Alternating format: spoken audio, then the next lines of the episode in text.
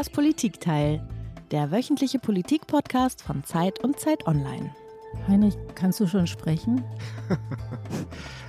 ja, geht so. Ich weiß nicht, wie meine Stimme klingt.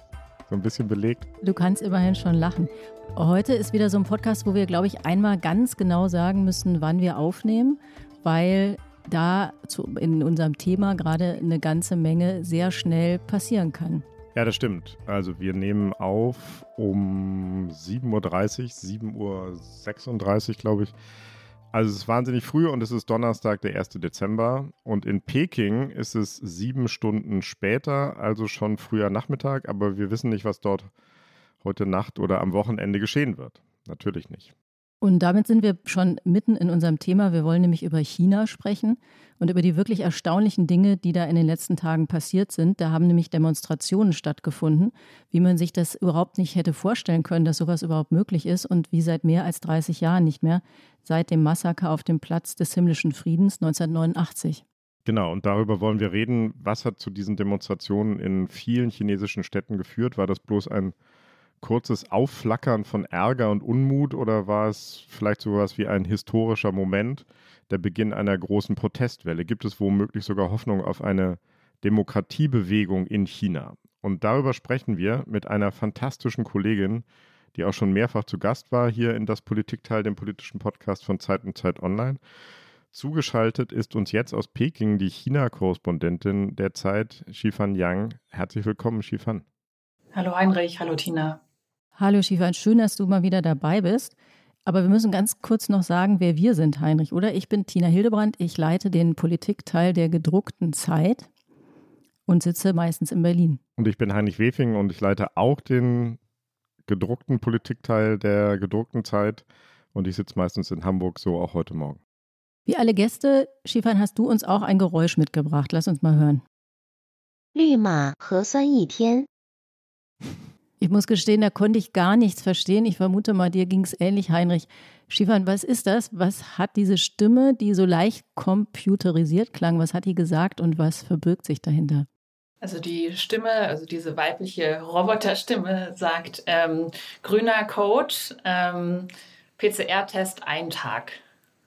Das ist das Geräusch, das kommt, wenn man am Eingang eines Restaurants oder beim Betreten der U-Bahn oder im Taxi, wenn man sich ähm, da einscannen muss und äh, dann der Taxifahrer oder äh, der Wachmann am Restaurant dieses Geräusch hört und dann auch noch deinen grünen Code sieht, dann weiß er, dass alles in Ordnung ist und dann darfst du rein.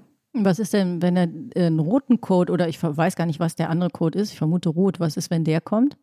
Also ähm, das ist alles auch sehr, sehr verwirrend in China, weil das ist der Sound, das muss ich dazu sagen, des Pekinger Health Codes. Es gibt dann darüber einen Shanghaier Health Code, der funktioniert ganz anders. Dann gibt es einen Hangzhouer Health Code, der funktioniert wieder anders.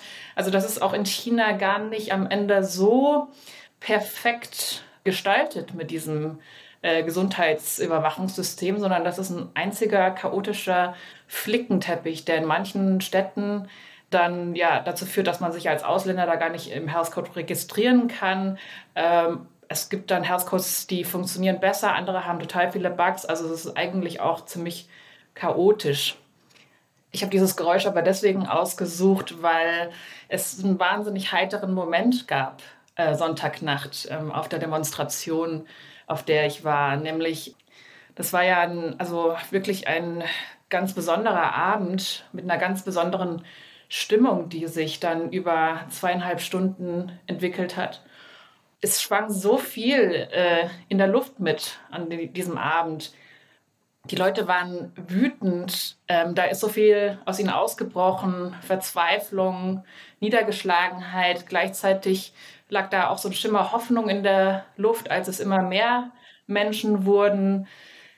Man hat gemerkt, dass da einfach ja sich da etwas ganz besonderes Bahn bricht in diesem Moment, der ja zu spontan zustande kam. Das war ja alles nicht geplant. Man kann ja in China keine Demonstration anmelden und auch öffentlich ankündigen. Auf Covid und Corona kommen wir gleich noch, denn das ist ganz wichtig für die Geschichte, die wir erzählen wollen, die du uns erzählen willst. Aber anfangen wollen wir am Sonntag. Da gab es nämlich eine Demonstration ganz in der Nähe und dort, wo du wohnst. und du bist rausgegangen auf die Straße und hast Menschen getroffen. Erzähl mal, was ist dir da begegnet? Wie war die Stimmung? Was waren das für Menschen? Wann hast du zum ersten Mal mitbekommen, dass da auf der Straße was los ist? Ja, also es war ein reiner Zufall, dass ich überhaupt ähm, zumindest über Livestream äh, die Nacht zuvor die Proteste in Shanghai mitbekommen habe. Da wäre ich natürlich auch gerne vor Ort gewesen. Ich lebe aber in Peking. Ähm, ich habe an dem Tag nicht so gut geschlafen und war um drei Uhr nachts kurz wach. Und ähm, eigentlich hatte ich mir vorgenommen, äh, nachts äh, nie mehr auf mein Handy zu schauen und schon gar nicht auf Twitter. Diesen Vorsatz habe ich an dem Tag gebrochen. Äh, da war in meiner Timeline dann ein Video, in dem junge Shanghaier, das war in der Wulumuchilu, ähm, ich habe in Shanghai fünf Jahre gelebt, ich kenne die Straße sehr gut und auf diesem Video waren äh, junge Shanghaier zu sehen, manche mit Maske, manche ohne. Die haben da skandiert, äh, kommunistische Partei tritt ab und äh, Xi Jinping tritt ab. Und ähm, ja, äh, das hat mich so umgehauen. Ich habe sowas noch nie in China gehört. Und ich kenne dieses Land jetzt ja auch schon einige Jahre. Mir war sofort klar, hier ist irgendwas ganz, ganz Besonderes im Gange.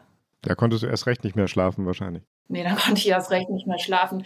Ähm, ich habe das dann sofort unserer, ähm, meiner Kollegin äh, Yachi Yang, ähm, die Mitarbeiterin in unserem Pekinger Büro, da habe ich das Video auch sofort geschickt. Ich weiß nicht, warum sie auch noch nicht geschlafen hat, aber sie hat dann innerhalb von Minuten diesen Instagram-Livestream gefunden und dann saßen wir zusammen, äh, ja, jeweils zu Hause vor diesem Livestream und haben uns das angeschaut und das äh, hat uns einfach beide komplett umgehauen. Und am nächsten Tag haben wir uns gefragt, was das jetzt bedeutet. Ihr wart dann aber schon bald nicht mehr im Livestream, sondern ihr wart ja dann auch in Peking auf der Straße, wo sich offensichtlich ganz Ähnliches abgespielt hat. Wie war das? Ja, also gleich am nächsten Tag haben dann auch äh, Menschen in Peking gleich die nächste Demonstration hier geplant. Also da ist der Funke übergesprungen, ähm, zurück in die Hauptstadt ähm, das Ganze hat in der Hauptstadt angefangen, erzähle ich später.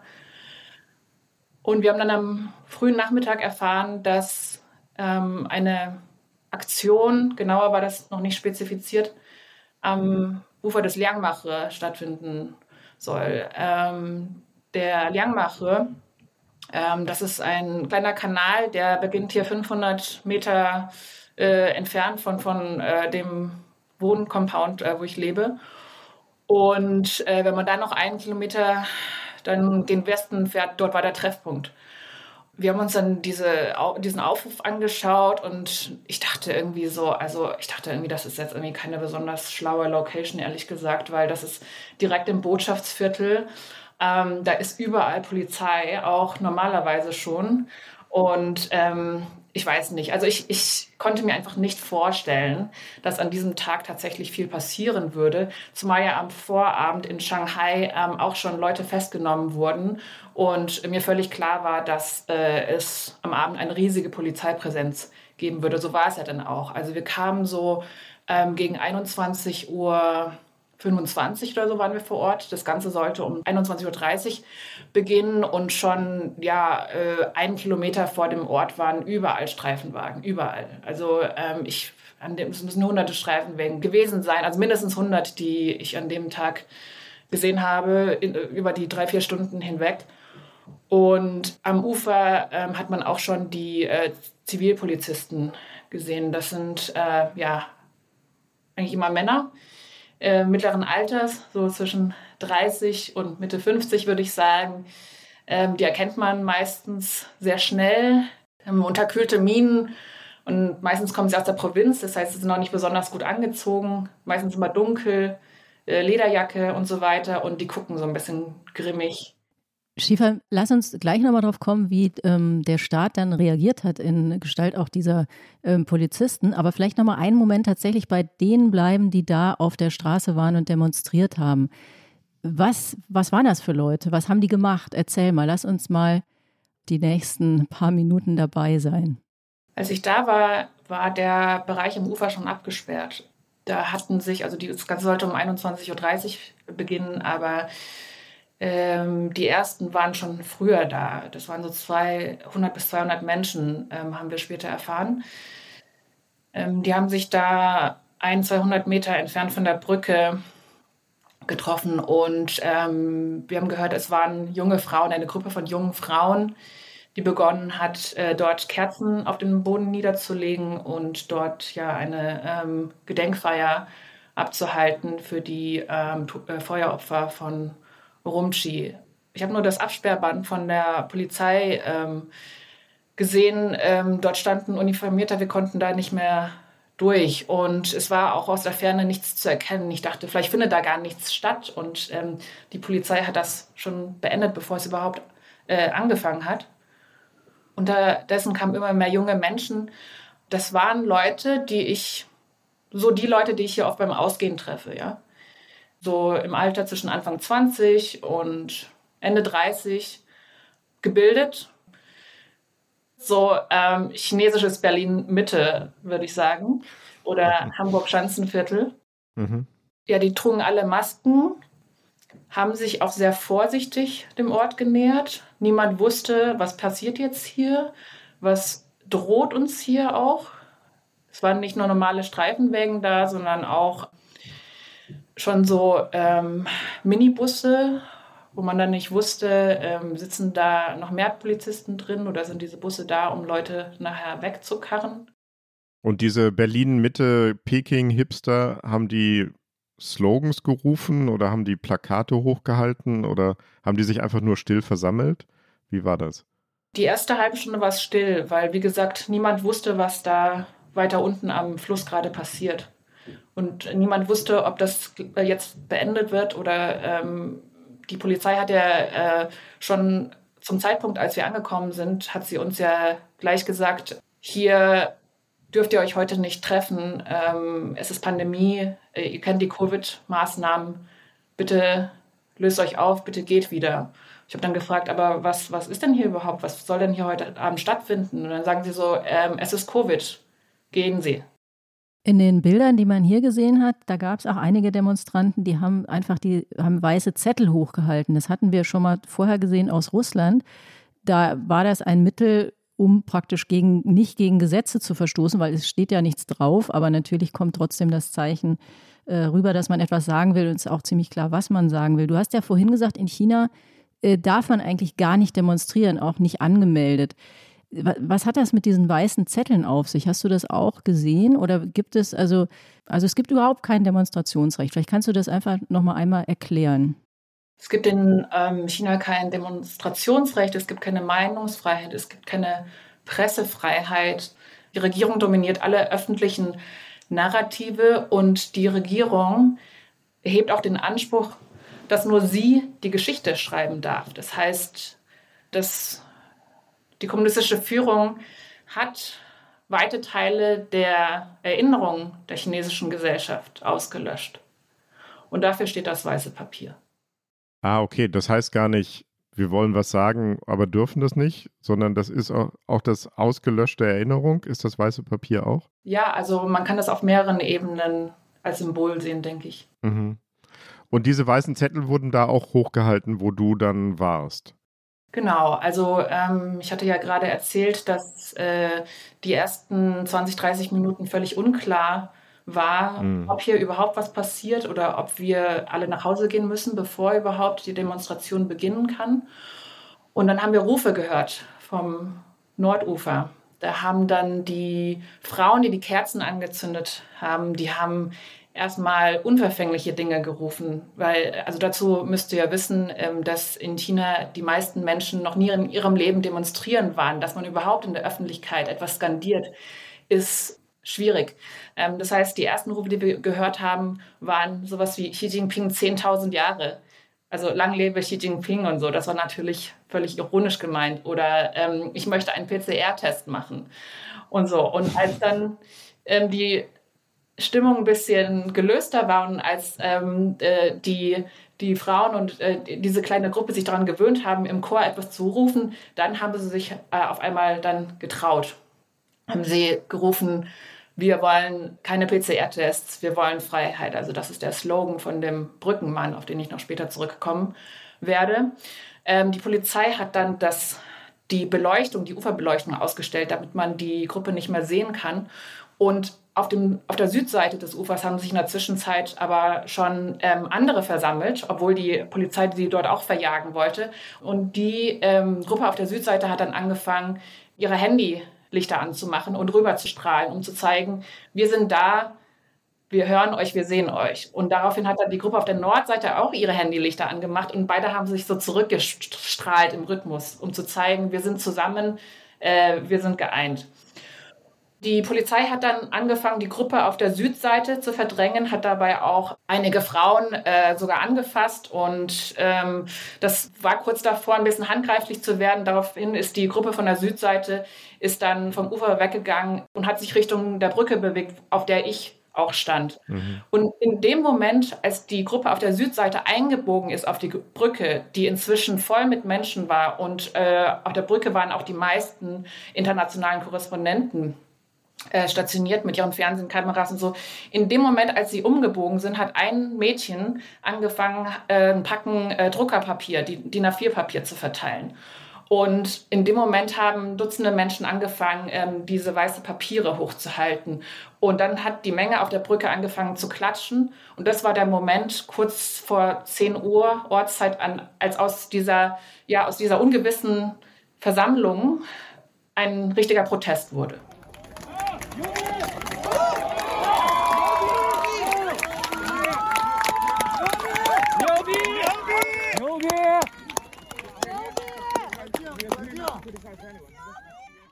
Finde es interessant, du hast vorhin gesagt, dass am Anfang war eine Gruppe jüngerer Frauen und du hast da auf einen Brand dich bezogen. Vielleicht erklärst du das noch einmal kurz für die Hörerinnen und Hörer, die nicht genau wissen, was es damit auf sich hat. Und ich wollte dich noch einmal fragen, waren das zuerst die Frauen, weil die vielleicht hoffen oder zu Recht hoffen, dass gegen sie weniger hart vorgegangen wird oder welchen Hintergrund hat das? Auslöser äh, der ganzen Protestwelle war ein Wohnhausbrand in Urumqi. Der ereignete sich äh, in der Nacht von Donnerstag auf Freitag. Und ähm, da sind zehn Menschen, darunter auch eine Großmutter mit ihren drei Enkelkindern, die hört man sogar noch äh, in einem Video, das dann viral ging, äh, schreien.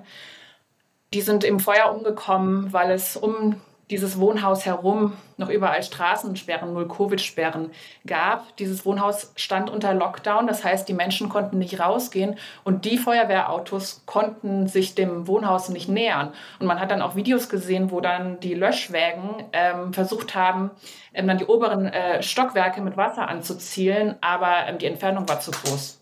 Und das, diese Videos gingen viral, das hat man gesehen, da sind Menschen ums Leben gekommen wegen dieser strikten Covid-Politik. Und das war so der Auslöser für Demonstrationen und Unruhen im ganzen Land, oder? Genau, genau. Also in, äh, am Freitag sind dann Tausende schon in Rumti auf die Straße gegangen, haben da die Nationalhymne gesungen, haben da gerufen, äh, beendet den Lockdown. Und äh, am Samstag äh, gab es dann auch sogar in, äh, in Peking schon äh, erste kleinere Proteste innerhalb der Wohncompounds, die äh, zurzeit in Peking abgesperrt waren. Mhm. Und dass das dann Frauen waren, von denen du berichtet hast in Peking, hat das damit was zu tun, weil da auch Kinder ums Leben gekommen sind oder hat das andere Gründe oder ist es Zufall? Du hast, du hast das erwähnt, es ist, scheint dir aufgefallen zu sein.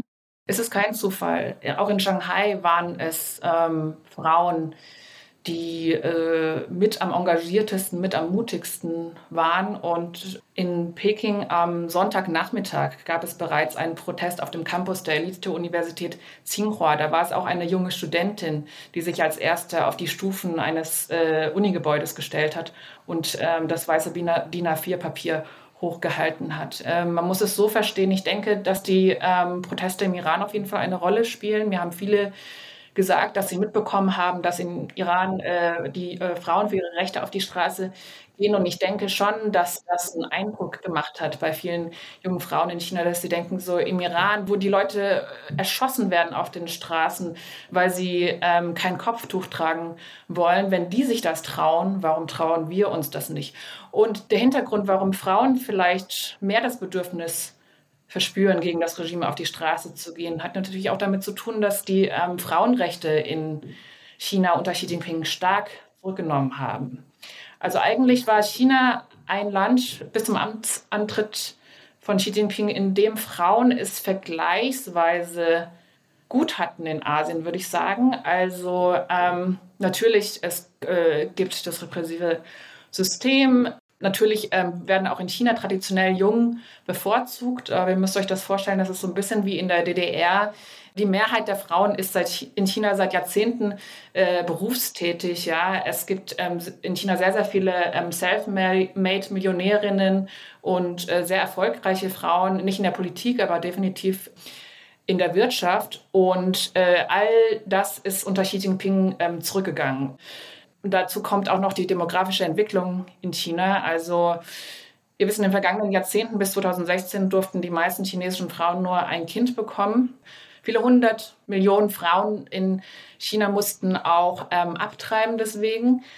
Ähm, jetzt ist es so, dass ähm, Frauen mehr Kinder bekommen dürfen, nicht nur dürfen, sondern sollen. Das heißt, wieder greift der, will der Staat eingreifen, wie Frauen ihr Leben zu planen haben. Und ähm, ja, das wollen viele einfach nicht mehr mitmachen. Schifan, als du das eben gesagt hast, wie die Menschen auf die Brücke eingebogen sind und diese Lichter und die Papiere und das Rufen beginnt. Ich hatte total Gänsehaut.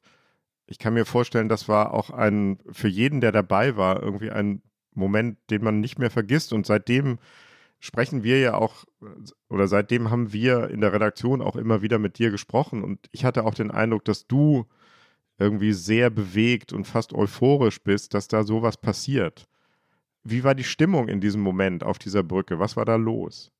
Ja, also es war eine Mischung aus Nervosität, Angst und äh, dann einem plötzlichen Gefühl von Gemeinschaft, die dann auch ähm, dann in Ausgelassenheit und auch in Euphorie äh, umgeschwungen ist. Und dann gab es auch tatsächlich sehr, sehr viele lustige Momente auf dieser äh, Demonstration, wo viel gelacht wurde. Ähm, das erwartet man ja erstmal nicht. Worüber wurde gelacht? Erzähl mal nachdem das weiße Papier hochgehalten wurde, äh, wurde dann auch sehr schnell ähm, wieder das Manifest äh, gerufen. Wir wollen keine PCR-Tests, wir wollen Freiheit, wir wollen keine offiziellen Lügen, wir wollen Würde, wir wollen keinen Führer, wir wollen freie Wahlen. Und das wurde da gerufen. Das ist ja im Grunde der Aufruf zum Umsturz, oder? Ja, aber ähm, es waren auch nicht alle, die das gerufen haben, sondern nur ein paar Dutzend. Also ähm, man hat schon gemerkt, viele, viele haben Angst. Mhm. Aber viele haben an, in diesem Moment auch ihre Angst abgelegt. Und äh, dann ähm, wurde es sehr, sehr lustig. wir standen dann eine Weile und dann äh, hat wieder einer angefangen, wir wollen keine PCR-Tests, wir wollen Freiheit. Und einer rief, wir wollen essen. Und dann rief der nächste, wir wollen arbeiten. Und dann rief der nächste, wir wollen unsere Miete zahlen. Und dann rief der vierte, ich will ins Kino. Und dann die nächste, ich will Avatar im Kino sehen. Und dann ging es weiter mit, wir wollen Karaoke singen und wir wollen verreisen ins Ausland. Und dann haben sich äh, dann äh, fing das große Lachen an und auf einmal geht ein Handy äh, an und dann kommt dieses Geräusch, was ich gerade vorgespielt habe. Grüner Code, PCR-Test, ein Tag und dann haben sich alle schlapp gelacht. Mhm, mh. Du hast ja am Anfang von den Demos in Shanghai erzählt und ähm, Heinrich sagte, glaube ich, dass da auch gerufen wurde, äh, Ski muss weg. Vielleicht hören wir uns das einmal an. Das ist ja absolut unerhört. 共产党下台！共产党下台！习近平下台！习近平下台！习近平下台！习近平下台 ！Ja, Wahnsinn. Schifan, wir sind jetzt komplett auf dich angewiesen, ob das, äh, ob wirklich da gerufen wurde, Xi Jinping muss weg. Ähm, das äh, bist du, glaube ich, die Einzige hier, die das äh, wirklich verifizieren oder sagen kann. Heinrich hat vorhin schon gesagt, da steckt ja im Prinzip der Aufruf zum Umsturz drin. Wurde das denn in Peking, wurde da auch so etwas gerufen? Nein. Und ich glaube, das war auch klug, dass sie das nicht gemacht haben. Es gibt jetzt schon viele Diskussionen in den Gruppen, in den Aktivistengruppen, ähm, welche Slogans man künftig rufen soll und welche nicht. Es gibt sogar Leute, die sagen, Ihr habt jetzt ja gerade im Soundbite gehört, das war ein Mann, der die Menge angeleitet hat. Die Stimme war ja unglaublich entschlossen. Also eigentlich fast auf eine unheimliche Art und Weise entschlossen. Und es gibt ein Foto von diesem Mann, der, das, äh, der die Gruppe in Shanghai angeleitet hat. Leute, mit denen ich gesprochen habe, haben gesagt, niemand kannte diesen Mann. Er hat mit niemandem gesprochen. Und wir wissen nicht mal, ähm, ob das vielleicht äh, da schon ein Agent Provocateur gewesen sein könnte. Das ist eine Theorie, die zumindest auch in den Aktivistengruppen besprochen wird. Also, dass das Regime jemanden geschickt hat in diese Demonstration, der dann gebrüllt hat, Xi muss weg, um dann hinterher hart gegen diese Demonstrationen vorgehen zu können. Um dann zu sehen, wer damit, wer damit brüllt. Mhm, krass, krass. Es ist eine Möglichkeit. Mhm. Wir haben es wir noch nicht verifizieren können. Schifan, wie, wie würdest du das einschätzen? Die meisten der Demonstranten, die du da selber gesehen hast, wollten die nur sagen, wir können diese harten Corona-Lockdowns nicht mehr ertragen oder sind das wirklich politisch aktive, die vielleicht auch Demokratie wollen? Also ähm, die Demonstrationen in Peking und in Shanghai und an den äh, verschiedenen Universitäten im Land, die sind sicherlich anders als jetzt die Straßenproteste in kleineren Städten, die es jetzt ja auch gegeben hat. Also ich würde sagen, in den kleineren Städten ähm, die Proteste, die dann teilweise auch ausgeartet sind, dass äh, dann äh, ja ähm, Straßenbarrikaden, Covid-Barrikaden ähm, abgerissen, äh, demoliert wurden. Teilweise wurden auch Covid-Test-Container umgeworfen. Ich glaube, diese Wut richtet sich ganz, ganz eindeutig gegen die ähm, Covid-Maßnahmen. In ähm, Shanghai, in Peking und an den Universitäten, zum Beispiel auch in Nanjing, dort gab es am Samstag auch eine sehr, sehr interessante Protestaktion. Ähm, da würde ich sagen, da steckt, steckt deutlich mehr dahinter. Also einen Ruf, den ich in Peking mit am lautesten gehört habe, war, wir wollen Pressefreiheit, wir wollen Kunstfreiheit, wir wollen uns ausdrücken können. Weg mit der Zensur, weg mit der Filmzensur und so weiter. Also das war, das hat sich sehr, sehr stark ausdifferenziert, weil also tatsächlich die, die diese Generation, diese sehr gebildete kosmopolitische ähm, Generation, ähm, die mir eben in Peking begegnet ist und die ich auch in Shanghai beobachtet habe, ähm, dass die dass die Zensur Xi Jinping so extrem zugenommen hat. Das ist einer der äh, ja allergrößten Frustfaktoren und deswegen ja auch das weiße DIN A4-Blatt. Wir wollen jetzt keine Corona-Sendung draus äh, machen, aber vielleicht kannst du einmal sagen, wenn sich so viel Frust da aufbaut, bis hin zu solchen Situationen, dass Menschen womöglich ums Leben kommen, weil Rettungskräfte da nicht ankommen, fragt man sich ja, kann man sich die naheliegende Frage stellen, warum hält dann das Regime so daran fest? Das ist die eine Frage. Und warum hat das Regime das so wenig mitbekommen, dass da offenbar unheimlich Druck im Kessel ist, der sich dann eben mit anderen viel tiefer liegenden und weitergehenden Forderungen verbindet? Das fragen sich sehr, sehr viele und es gibt darauf keine eindeutigen Antworten. Ich denke, so wie sich die Lage jetzt entwickelt, ähm, hat das auch für das Regime einen tragischen Moment, weil das hätte man alles vorhersehen können. Das ist nicht das unvorhergesehene Ereignis, ein schwarzer Schwan. Das ist eher das graue Nashorn, vor dem ich hier auch gerne warnt. Also ein, ein mögliches Risiko, ein wahrscheinliches Risiko, was man eher bewusst ignoriert oder unbewusst ignoriert. Man muss das Ganze nochmal auch in einem zeitlichen Kontext sehen. Also dieses Jahr war ja sehr, sehr besonders für die Kommunistische Partei. Die Pandemie begann ja damit, dass das äh, Land erschüttert von äh, dem ersten Corona-Ausbruch war und äh, sich dann aber in Rekordgeschwindigkeit berappelt hat und dann eben diese ähm, Zero-Covid-Maßnahmen eingeführt hat, wodurch ähm, China Ende 2020 sich wirtschaftlich sehr, sehr gut erholt hat und auch durch 21 sehr gut gekommen ist, wohingegen im Ausland die Pandemie unkontrolliert wütete, kann man sagen. Ähm, in China gab es halt die ersten zwei Jahre bis auf Wuhan und vereinzelte Ausnahmen keine, überhaupt keine Lockdowns. Alles war offen. Nur das Land war zu nach außen. Das war halt der Preis, den man zahlen musste. So, und jetzt kommt Omikron, Anfang des Jahres nach China, zur Zeit der Olympischen Spiele. Xi Jinping ist zu diesem Zeitpunkt dieses Narrativ der chinesischen Überlegenheit zu Kopf gestiegen, ist mein Eindruck. Und dieses Narrativ wurde über zwei Jahre so vehement auf allen Kanälen verbreitet, dass es dann äh, schwer war, davon wieder runterzukommen. Und dann hat man es auf einmal mit einer viel, viel ansteckenderen Variante zu tun wie Omikron, die durch die gängigen bisher geltenden Corona-Maßnahmen nicht mehr einzuhegen waren. Gleichzeitig hat man es verpennt, die Bevölkerung mit wirksamen Impfstoffen äh, durchzuimpfen. Man hat ja nicht mal die Bevölkerung mit den eigenen, nicht so wirk Samen-Impfstoffen wirklich äh, durchgeimpft. Kann man das erklären, warum das nicht möglich war in einem Staat, den wir uns immer als so wahnsinnig gut organisiert und funktionierend vorstellen? Das ist die äh, Billion-Dollar-Frage, die alle sich stellen.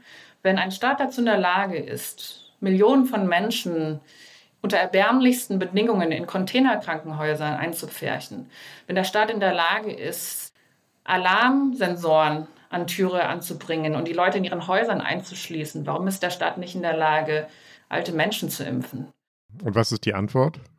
Ich denke schon, dass äh, es da einen kulturellen Faktor gibt, ähm, der Respekt vor dem Alter und die Angst vor ähm, öffentlicher Wut durch die Älteren. Und ähm, dazu kommt auch noch, dass es in China äh, traditionell eine große Impfskepsis gibt, weil es ähm, in den vergangenen Jahren schon bei anderen Impfstoffen ähm, zu Skandalen, zu Push gekommen ist. Hm.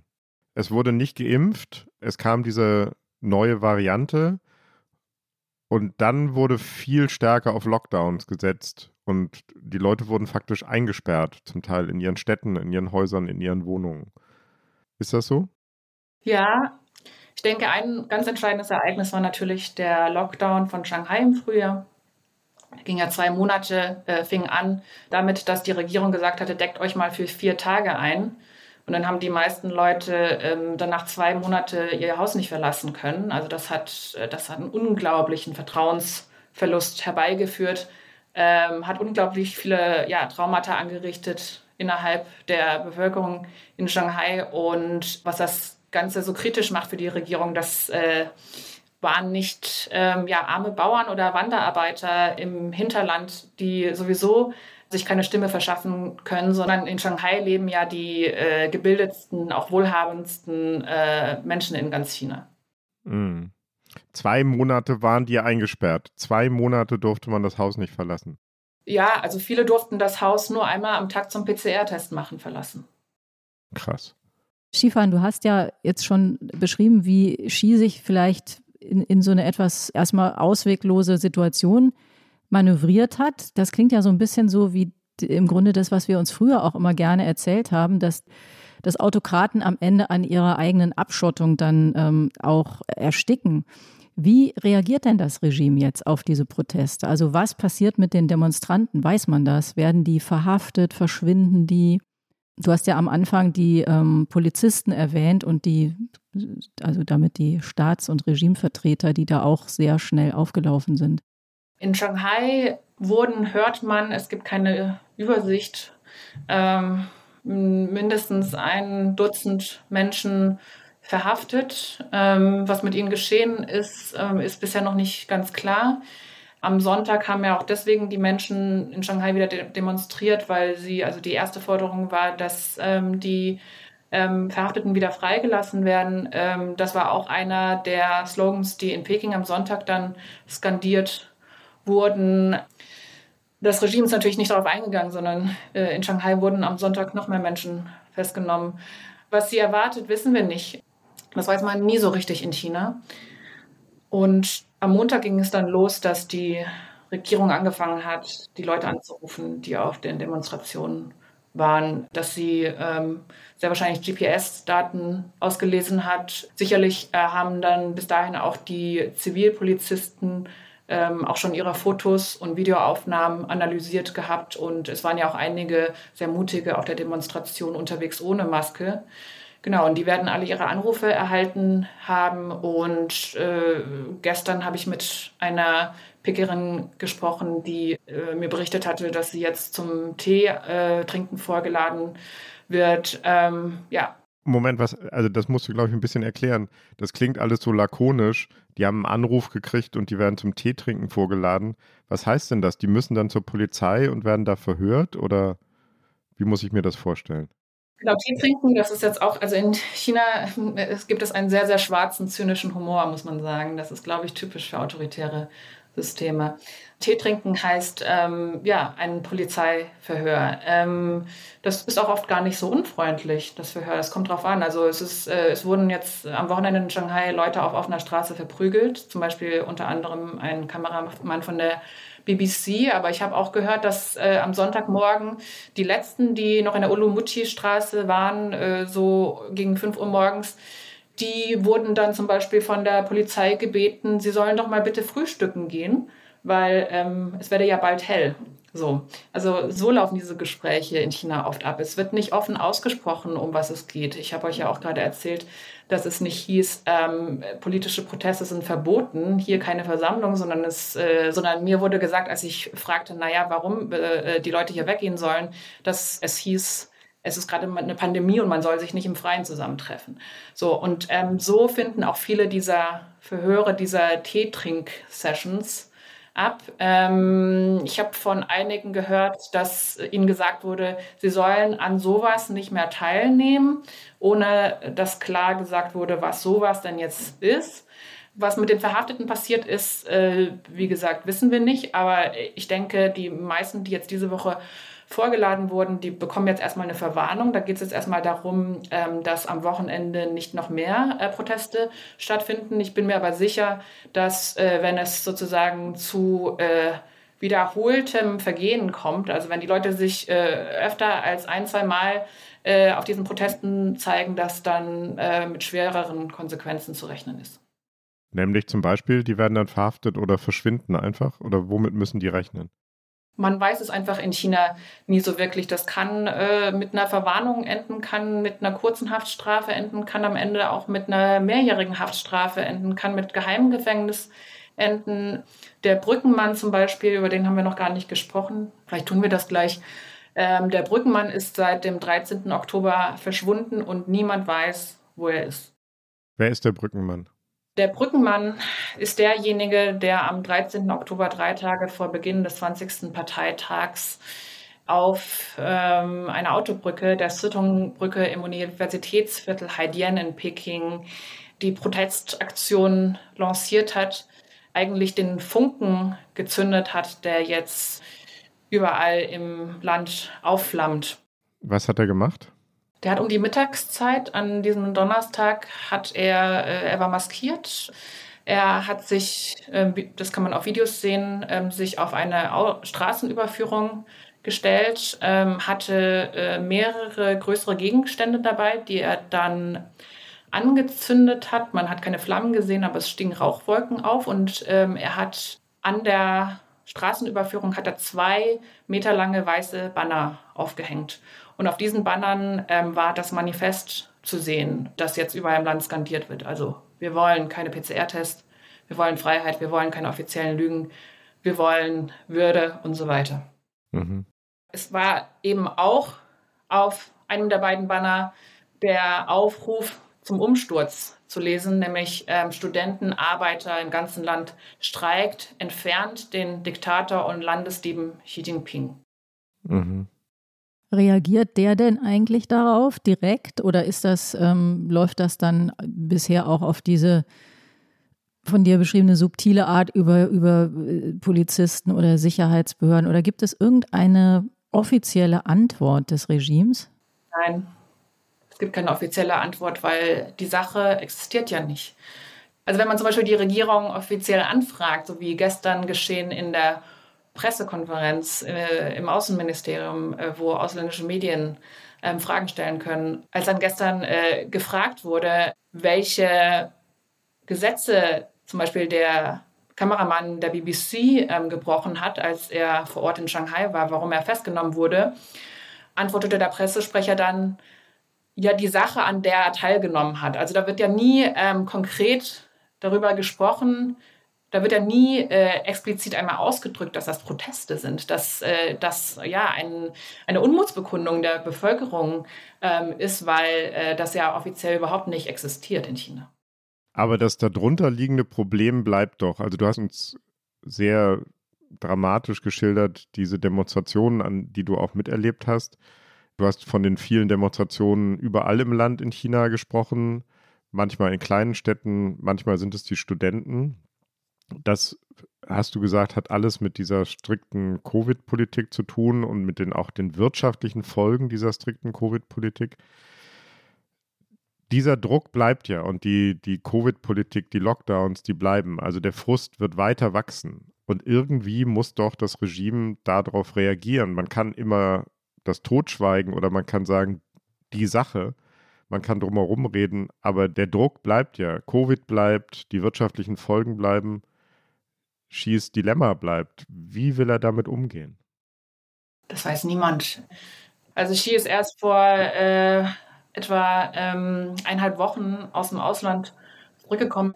Er war ja erst das zweite Mal seit Anfang äh, der Pandemie überhaupt im Ausland und hat zum ersten Mal äh, die Staatschefs der Welt, ähm, Joe Biden, äh, Emmanuel Macron, den äh, kanadischen äh, Premierminister Trudeau und viele andere getroffen und sich zum ersten Mal wieder äh, auf diplomatischer Weltbühne zu zeigen gegeben. Er war dann ein paar Tage in Quarantäne. Ähm, es war aber in den letzten Tagen nicht so viel zu vernehmen von ihm. Mein Eindruck ist, dass das Regime zurzeit äh, total kopflos ist und ratlos, wie sie mit der Situation umgehen soll. Die neueste Entwicklung ist, dass ähm, die Großstadt Guangzhou, eben auch eine der größten, äh, wichtigsten Metropolen in China, äh, in äh, Süden, in Kanton, also die Provinzhauptstadt von Kanton, jetzt äh, öffnet. Ja, also da wurden heute Straßenbarrikaden äh, abgebaut. Da dürfen die Leute sich wieder bewegen. Da wurde jetzt auch die ähm, Corona-Testpflicht deutlich gelockert. Das ist ein Zeichen, dass äh, man dort jetzt die Gemüter in der Bevölkerung beruhigen will, weil gestern kam es in Guangzhou wieder zu ähm, gewalttätigen Ausschreitungen. Jetzt muss man beobachten, was in Guangzhou passiert. Äh, das ist natürlich jetzt erstmal eine kluge Reaktion der örtlichen Kader nachzugeben und die Bevölkerung äh, zu beruhigen. Gleichzeitig äh, treibt das Regime damit äh, ihr Dilemma auch noch mehr auf die Spitze, gewissermaßen, weil die Gefahr ja nun besteht, dass äh, andere ähm, Städte, wo die ähm, Infektionszahlen hochgehen und bald explodieren könnten, dass äh, dort die Bürger sagen so, naja, okay, aber wenn Guangzhou jetzt öffnet, dann wollen wir aber auch öffnen. Mhm. Und äh, was dann passiert, wenn dann die Krankenhäuser ähm, volllaufen, China hat ja sehr, sehr wenig Intensivbetten, dann hat die Regierung das Problem, dass dann die alten Menschen sterben und es dann ihrerseits die Alten und die Angehörigen der alten Menschen, die sterben, auf die Straße gehen. Werbung die fünf reichsten Männer haben ihr Vermögen seit 2020 verdoppelt. Zugleich sind fünf Milliarden Menschen ärmer geworden. Im Podcast Entwicklungssache spricht Entwicklungsministerin Svenja Schulze mit Expertinnen wie Sera Baltinijik von Oxfam über die Hintergründe und Ursachen. Wie kann Reichtum auf der Welt gerechter verteilt werden? Was bedeutet das für uns in Deutschland? Erfahre mehr. Entwicklungssache. Jetzt überall da, wo es Podcasts gibt.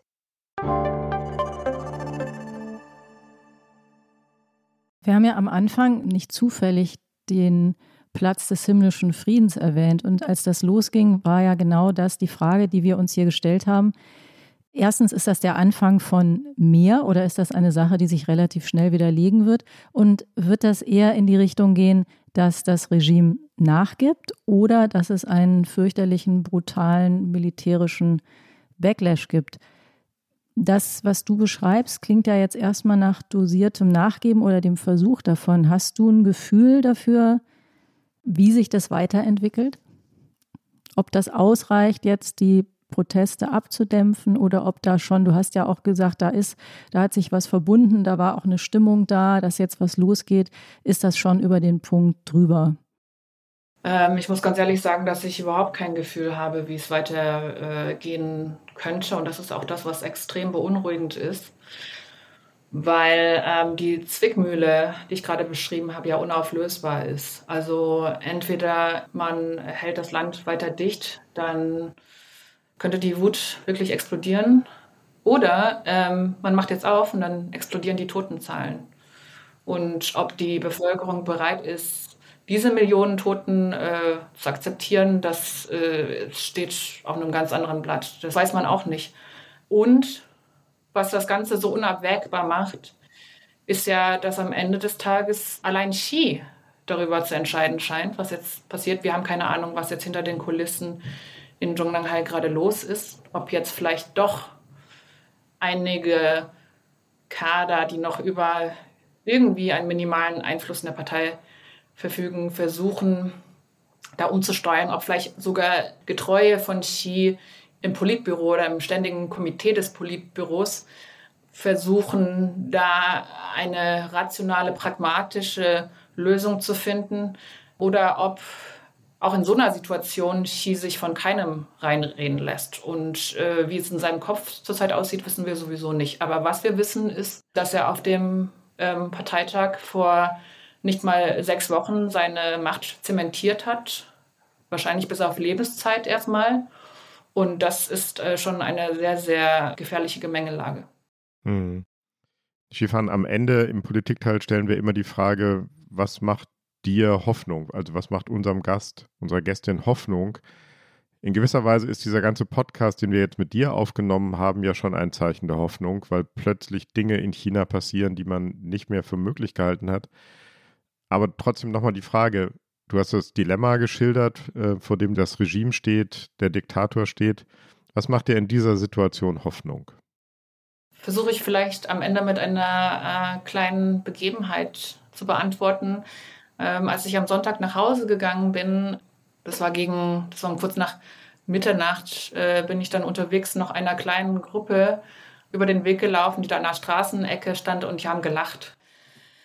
Ich bin dann zu ihnen hin und äh, war neugierig, äh, wollte noch ein paar Fragen stellen. Äh, die Frage, die mir natürlich äh, auf der Zunge lag, war, äh, habt ihr heute Abend denn überhaupt keine Angst gehabt?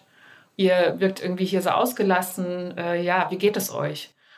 Es waren ein paar junge Frauen und äh, ein junger Mann, alle so zwischen Anfang 20 und Ende 20, würde ich sagen. Also erst waren sie ein bisschen zögerlich zu antworten, ähm, als ich sagte, dass ich für ein deutsches Medium arbeite. Und dann waren sie aber doch bereit, ein bisschen zu erzählen. Und es haben alle in der Gruppe gesagt, dass sie Angst hatten, als sie gekommen äh, waren einige von ihnen hatten, haben ja dann auch versucht, noch andere Freunde ähm, zu bewegen, mitzukommen, aber viele sind äh, ja aus, aus Furcht zu Hause geblieben. Und dann haben sie aber gesagt, es gab diesen einen Moment, den ich auch vorhin schon, schon beschrieben habe, wo eben aus dieser losen, verstreuten Versammlung dann auf einmal ja eine, ein Protest wurde und wo sich diese Menschenmenge in Bewegung gesetzt hat. In diesem Moment haben sie mir erzählt, da haben sie sich sicher und geeint gefühlt dann habe ich sie am Ende gefragt, ob sie nochmal an so einem Protest teilnehmen würden. Dann haben sie gesagt, ja. Und dann sagte eine sogar, ich glaube, das hier ist erst der Anfang. Kannst du noch mal einen Satz vielleicht für unsere Hörerinnen und Hörer ähm, sagen, der sehr schön ist, den du in unserer Konferenz gesagt hast. Der hat was mit dem chinesischen Traum zu tun. Also das heißt übersetzt ähm, der chinesische Traum der Chinesen. Und das habe ich gestern auf einem äh, Plakat gesehen. Also das finde ich unglaublich klug als Slogan, weil der chinesische Traum, das ist ja der große Slogan von Xi Jinping, den er 2012 äh, gleich nach seinem Amtsantritt in die Welt gesetzt hat. Das ist ja auch die Kampfansage an den amerikanischen Traum. Aber eigentlich ist das gar nicht äh, der Traum der meisten Chinesen, sondern es ist ja Xi Jinpings Traum. Jetzt sagen hier die jungen Protestierenden, wir holen uns diesen chinesischen Traum zurück. Das ist nicht Xi Jinpings Traum, das ist nicht dein Traum, sondern das ist unser Traum. Das gibt einem doch Hoffnung. Und das war es wieder, das Politikteil, der politische Podcast von Zeit und Zeit Online. Wenn Sie uns schreiben wollen, liebe Hörerinnen und Hörer, mit Kritik, Anregungen oder Wünschen, wen wir mal einladen sollen, hierhin in unseren Podcast, dann schreiben Sie uns. Unsere Mailadresse lautet daspolitikteil.zeit.de.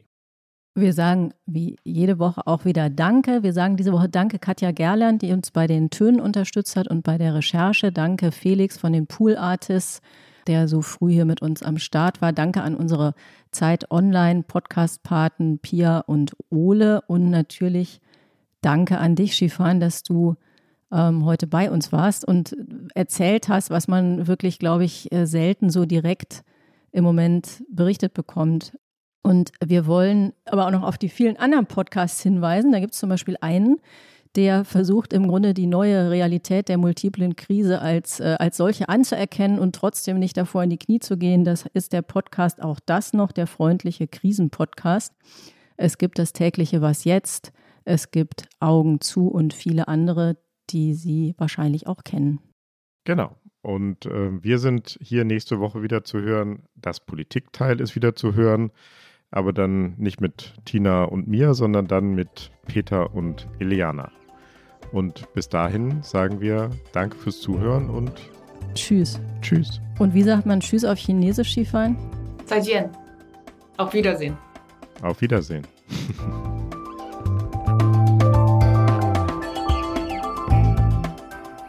Das Politikteil ist ein Podcast von Zeit und Zeit Online, produziert von poolartists.de.